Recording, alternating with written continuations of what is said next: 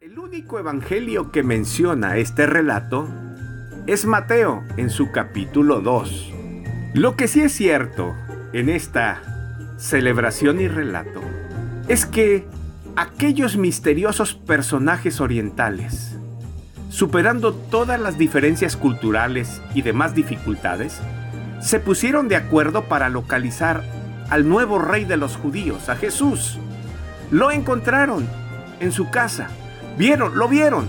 Vieron a su madre María y se postraron ante él.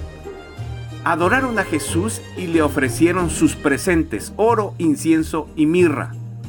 De la misma manera hoy, más de dos mil años después, todavía existen hombres y mujeres que acuden a los pies de Cristo, lo descubren por primera vez en su vida y deciden adorarlo eternamente.